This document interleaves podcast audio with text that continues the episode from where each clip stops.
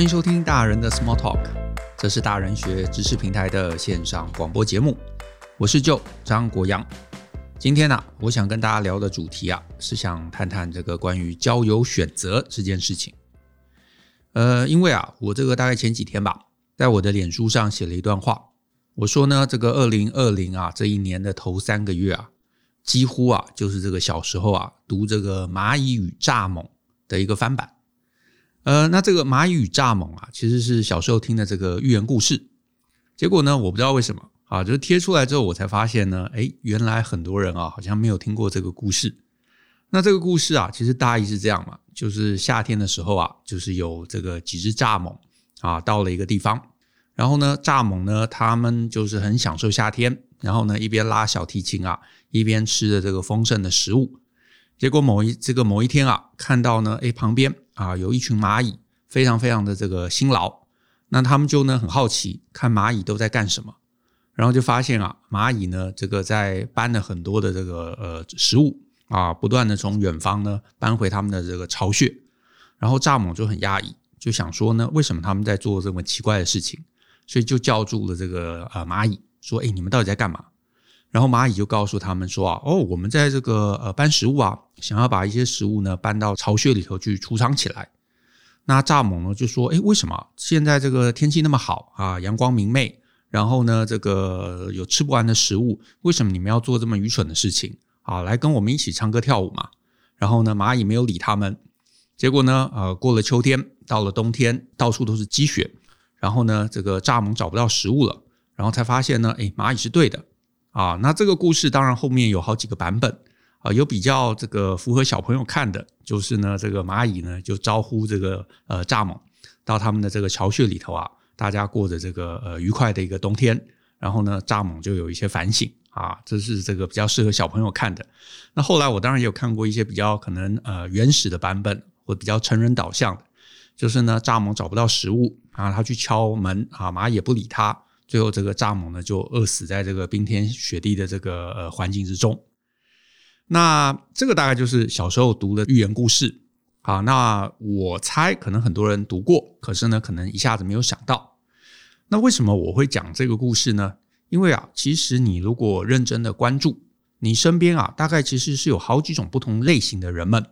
一种人们啊，他们其实是非常的这个深谋远虑啊，考虑周详。啊，还没有发生坏事之前，其实就已经去思考，如果发生风险，他们打算怎么办？而且呢，预先呢把这些风险相关的这个事宜啊准备充分。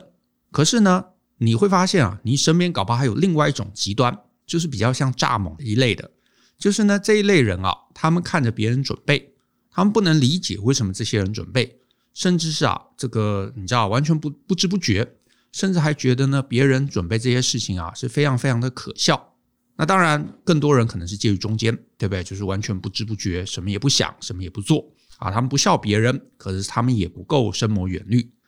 那总之呢，我相信啊，每个人身边可能大概都有这几类人。而且呢，这一次的这个疫情的状况啊，搞不好你会发现啊，这一类人之间的差异啊变得更加的明显。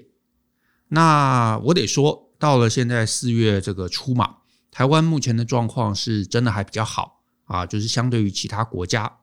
那大家对于就是台湾的这个呃同胞们啊，大家对于这个防疫相关的这个准备跟部署啊，也都相对是认真的。就算我们周围啊有少部分的人不太配合，可是啊，至少你不会看到有那种大规模的这个嘲笑或者不以为然的一个状况发生。可是啊，你想想看，你过去的人生中。难道没有任何因为你知道任何事情你自己比较谨慎而被别人嘲笑的吗？我相信一定有，对不对？可能是你的同学，可能是你的朋友，甚至你的父母、家人都有可能，甚至是就是这一段疫情，你看很多人啊，很多这个华人，他们说在这个国外戴口罩，对不对？会被这个呃外国人啊嘲笑，甚至是攻击的。其实我觉得就是完全一样的一个状况。而且呢，你知道这个状况，我是觉得比较麻烦的地方在于，如果你碰到这个，就比方你很积极做某个事情，结果周围啊很多人这个嘲笑你啊，嘲弄你。如果这一群人啊，你知道人数还不少啊，比方说好几个人，其实我觉得啊，大部分人呢都会自我质疑，然后呢可能就不敢坚守你原来认为要做的事情，因为你看最近一些报道啊，有一些在海外的华人，对不对？他们很想戴口罩，可是呢，周围的同事啊，甚至他的这个老板都会觉得，哎，这个戴口罩没必要啊，而且觉得你做这样的事情很蠢，所以当事人呐，就慢慢就会自我退缩。所以你就发现啊，这个深谋远虑的人，能够坚持己见的，终究是少啊。这个先知啊，本来就是寂寞的嘛，而且看得远的人啊，本来也就少。然后呢，周围的人如果都是一些这个啊短视经历，甚至是呢这个还会嘲笑你的人啊，你就会发现啊，你慢慢的会被这些人啊给牵扯、给影响，然后甚至呢就退缩了。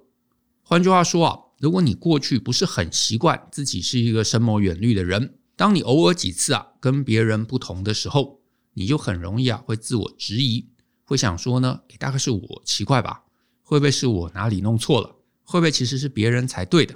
换句话说呢，你如果没有很坚实的自我信心啊，这个时候就很容易因为别人的嘲弄，或者是别人的这个不以为然，而选择呢屈服同才的压力。所以呢，这个其实就是很可惜、很可惜的一件事。也因此啊，我今天很想谈的一个重要概念是这样子的，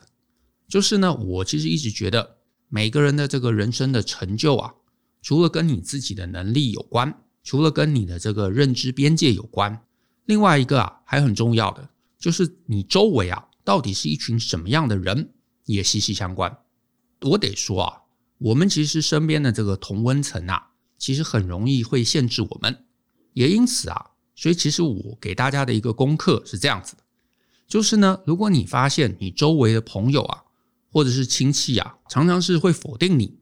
这个时候啊，其实你要做的事情啊，不是说，哎，我要去努力说服他们，啊，让他们去这个懂我在想什么。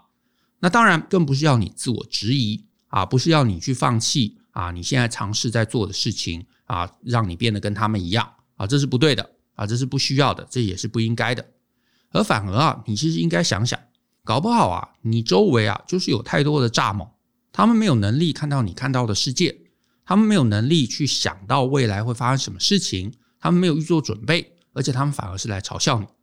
所以这个时候啊，你最应该做的不是去说服蚱蜢啊，不是去拉拔他们，而是你应该尝试啊，让自己走出去，认识一群不同的人，交朋友，找到啊跟你相同的族人。换句话说，你就是一只蚂蚁，在一群这个蚱蜢之中，当然显得格格不入。所以其实你应该要走出去，找到其他的蚂蚁。去认识啊，另外一群更有眼界、想得更周全、更认真努力的人。那在这一群人的周围啊，哪怕你能力不够，你知道，就算你很努力尝试，至少大家会鼓励你，不会嘲笑你。你这个时候就会慢慢慢慢的啊，比较有能力来达成你原来想去的地方，做到你原来想做的事情。那可是呢，这个概念同样也会有一个一个反过来一个状况。就是啊，有可能收听这一集节目的这个朋友，你会发现啊，其实你自己过去常常是那个想得不够远的人。可是啊，因为周围都是蚱蜢嘛，所以你就会觉得，哦，其实这样子这个呃浑浑噩噩的过日子好像也蛮好的。但是呢，不知道为什么，你可能听了我们的节目，发现呢，诶，你其实也是应该要更努力，让自己啊走出去，变成一只蚂蚁。那我就会鼓励你啊，如果你是在这样的一个状况啊，你觉得自己想做一些改变。可是又不知道怎么改变，那我一样是鼓励你应该要打破同温层，走出去，认识一群想法不同的人。那有人可能就会说：“诶，可是就啊，那我要怎么打破？因为我周围的朋友都跟我差不多啊，我们想的都很类似啊。可是每一次啊，一些重大事情这个结束之后，我都觉得我好像这个吃亏了啊，可惜了。那我会鼓励你啊，可以去听一下我们之前有过一集。”呃，应该是这个第三十三集啊，那个 title 叫做“想突破同温层吗？”或许你可以这么做。那我在那一集里头，我其实有提到，呃，现在我觉得这个时代啊，很方便的事情是有所谓的社群网络啊，类似 Facebook 这一类的这个工具。那里头其实很多人会写一些东西。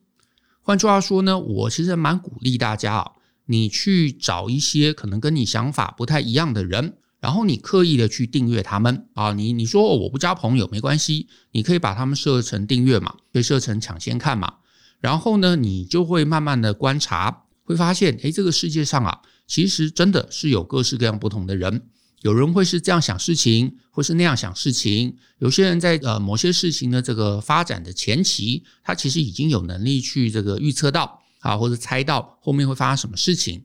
所以呢，你多订阅一些这样的人，慢慢的呢，你就会发现哇，我的眼界开拓了。然后你可能就会开始去质疑自己现在的想法，去质疑你所处的环境。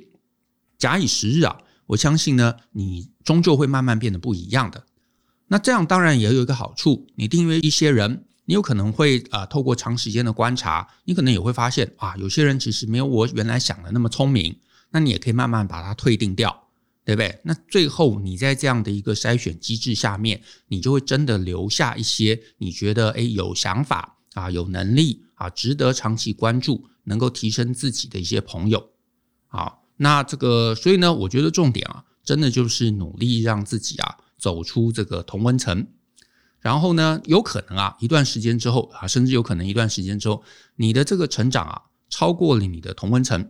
然后你就开始觉得，哎，我跟同温层好像又格格不入了。那这个时候，你就会发现，其实你搞不好应该要开始换一群朋友啊，有一群跟你想法相近、价值观相同的朋友。那这样子，你就会在那样的一个过程中，会觉得自己不断的一个成长，不断的一个进步。那呃，最后我觉得还有一点，就是啊，我会觉得啊，每个人如果要成长，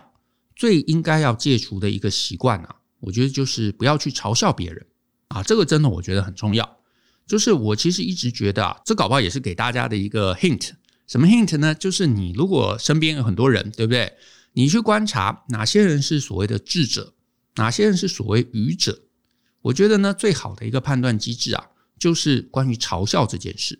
因为啊，我身边有很多我觉得很聪明的、很有智慧的人。你会观察他们，你发现啊，他们看到有人做出一些跟他不一样，而且他完全不能理解的事情的时候，那这个时候啊，聪明的人、有智慧的人，常常会先假设自己是无知的，啊，会想说，诶，一定是别人知道了一些什么事情，啊，想到了一些什么事情，我不知道，所以呢，别人去做了一个我不能理解的事情。那这个时候啊，我应该要虚心啊，去观察、去请教啊，去收集资料，然后去了解呢，别人为什么这么想，为什么这么做，整个这个来龙去脉理解之后啊，当然有可能会发现哦，别人其实是笨蛋，对不对？他其实是被煽动了，或者是你知道看了一些呃文章啊，被影响了。那就算是这样，最后自己其实也毫无损失嘛，而且你还学到了哦，原来有些人会被某些事情是这样干扰的。然后呢，你自己还是会在进步，所以呢，保持谦虚，假设自己是无知，你怎么样都会学到东西。可是呢，你如果注意你身边呢那些比较愚笨的人，你会发现啊，当他们观察到其他人做出一个他不能理解的事情的时候，这些人啊会先假设别人是无知的啊，会觉得啊那些人就是笨蛋，这个日子那么好，对不对？为什么要存粮啊？这个状况那么好，为什么要戴口罩？嘲笑一顿，然后他就忘记这件事了。那当然，你就发现笨的人因为嘲笑别人，所以呢，他会觉得自己聪明，就不会从中间学到任何事情。哪怕别人真的比自己强，哪怕别人想的比自己多，他也不会在这个过程中学到任何事情，看到任何事情，得到任何的进步。那这样的人就会一直愚笨，而且呢，保持这个原地踏步。所以呢，我会觉得呢，嘲笑啊，其实是很可惜的一件事。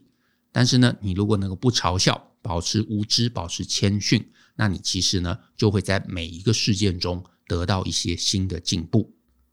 所以呢，如果你是一个积极的人，真的记得改掉想要嘲笑别人的直觉，